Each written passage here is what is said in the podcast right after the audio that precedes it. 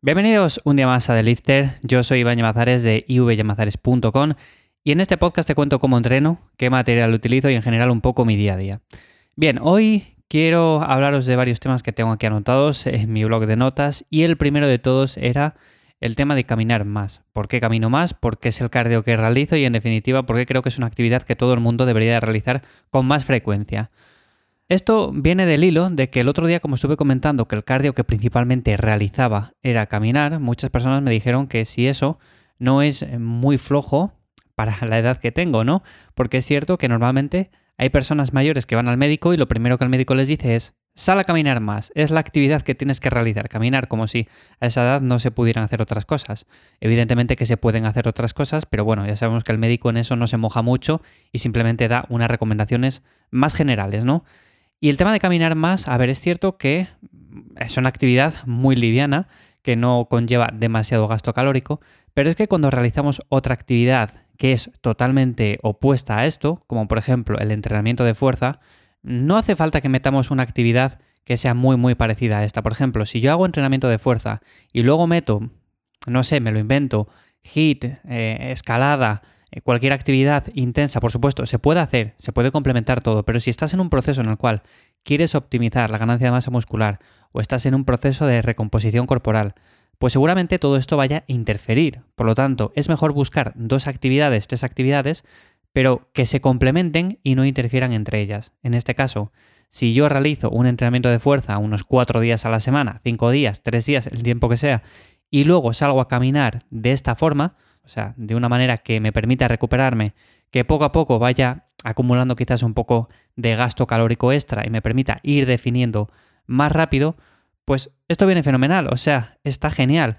Ahora bien, incluir cardio, porque sí, incluir cardio intenso, luego ir a un entrenamiento de piernas, no rendir, tener que bajar cargas, al día siguiente volver con lo mismo, volver a hacer cardio y todo esto, pues seguramente estas actividades, si bien es cierto que se pueden realizar, pues se complementan mucho peor.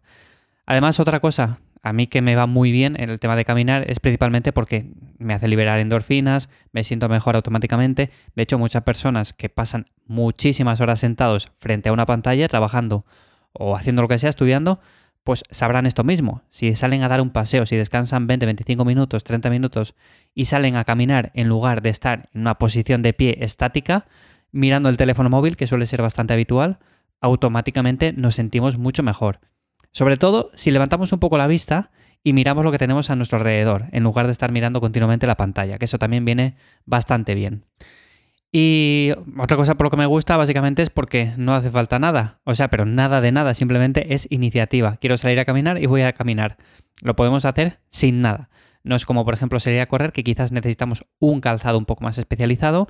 Si somos muy minimalistas, pues seguramente podamos correr descalzos, pero la idea es que aquí vamos a necesitar un poco más y caminar no necesitamos nada. Así como, por ejemplo, si hiciéramos otro tipo de cardio, salir en bici o lo que sea, pues ahí necesitamos la bici, ¿no? Pues aquí no. Así que esto como primer tema, porque me parecía interesante simplemente comentarlo por el tema de que surgió el otro día, que yo salí a caminar, hacía ese cardio principalmente para acomodarlo a mi rutina, para ir aumentando un poco más mini diario, y a mí me viene fenomenal. Pasando al siguiente tema que tengo aquí anotado, es un vídeo que el otro día le eché un vistazo. Eh, ya he hablado de The Rock, La Roca, eh, Dwayne Johnson. Es un actor bastante famoso, ha hecho muchas cosas. Eh, lo conoceréis de, no solamente de películas, sino también de la WWF. Y es que el otro día, echando un vistazo, pues he visto que ha subido un vídeo haciendo como unas zancadas con unas cadenas y demás, ahí todo motivado de la vida y realmente es una grabación para un spot de una bebida que debe de tener él o alguna historia de estas, ¿no? Simplemente spot publicitario. Y hay muchas personas que dicen, madre mía, ¿cómo se encuentra a esa edad? Es que yo quiero estar así, ¿qué tengo que hacer para estarlo? Quiero estar súper petado. A ver, hay que tener cosas claras. Es una persona que vive de su imagen y en ese club entran muy pocos.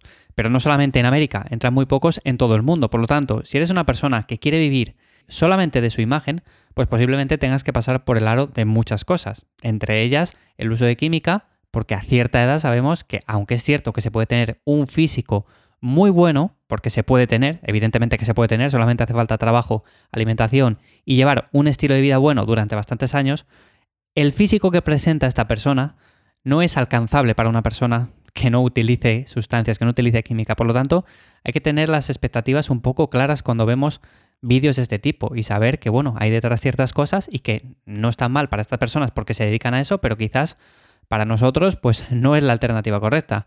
Entonces, aquí el problema que veo mayormente es pues, el tema de las redes sociales. Siempre que vemos vídeos, que vemos a un culturista, que vemos a, a, una persona fitness entrenando, haciendo cualquier ejercicio, haciendo lo que sea, y vemos que tiene abdominales, vemos que tiene venas, que tiene un porcentaje de graso bajísimo, que tiene músculos por todos los lados, queremos estar automáticamente como esa persona, sin darnos cuenta de que muchas veces, por no decir la gran mayoría de veces, es un estado de forma físico puntual, lo hacen para una sesión de fotos o un spot publicitario, como es el caso, entonces, no es algo que estén así todo el año. Por supuesto, si os habéis fijado en esta persona, ahora estamos hablando de Dwayne Johnson, habrá películas en las que os fijéis que esté súper petado, o sea, le veis que decís, es que tiene venas hasta en el cráneo, y seguramente hay otras películas que le veis pues más normalito, ¿no? Como un poco más delgado, a ver, delgado entre comillas, porque siempre ha estado bastante fuerte, pero no es el físico que presenta en esas películas en las cuales está petado.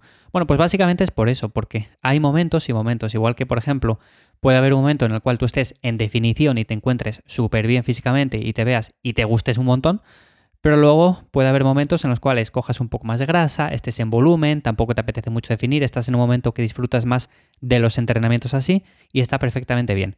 Lo que pasa que, bueno, esta persona, al igual que otras muchas, utilizan esas sustancias para también encontrarse bien físicamente a esa edad.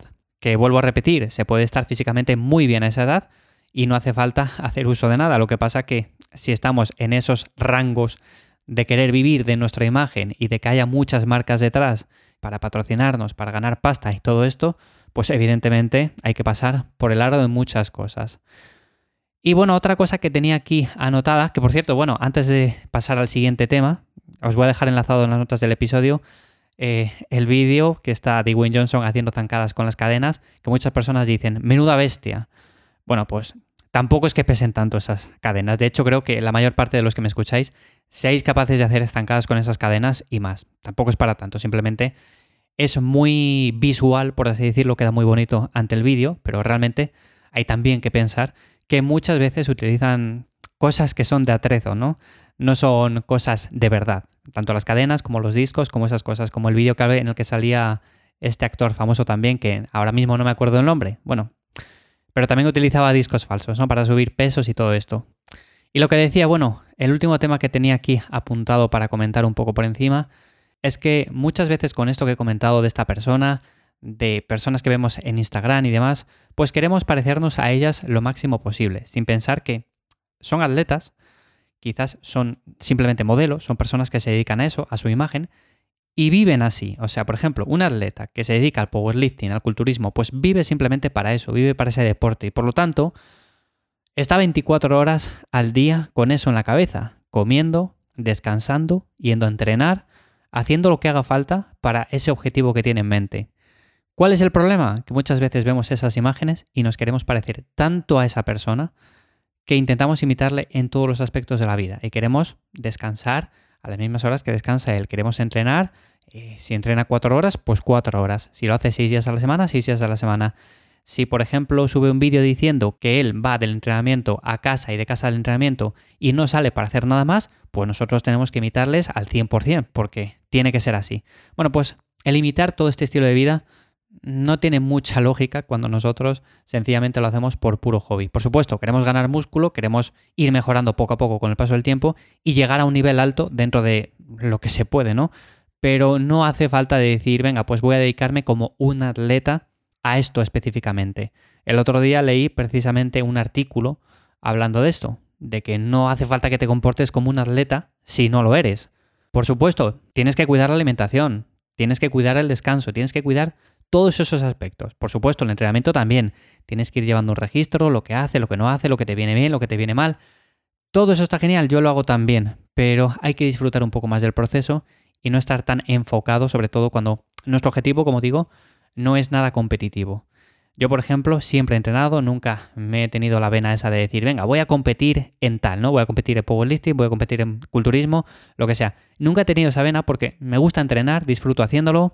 Ciertas épocas al año pues estoy en volumen, ciertas épocas al año en definición. Hace años quizás hacía un poco más de locura, sobre todo con la definición, hasta llegar a extremos que quizás, no bueno, quizás no son nada saludables, pero bueno, llegaba y todo eso al final también son aprendizajes. Pero realmente, si lo vemos desde una perspectiva en la cual nosotros no somos personas que nos vamos a dedicar a eso jamás, no tiene sentido llevarlo a ese extremo. Y pongo el ejemplo, si una persona de este tipo hace 10 comidas diarias, nosotros podemos pensar que también necesitamos hacer 10 comidas diarias, cuando realmente con 3 vamos a conseguir el 80% de los resultados.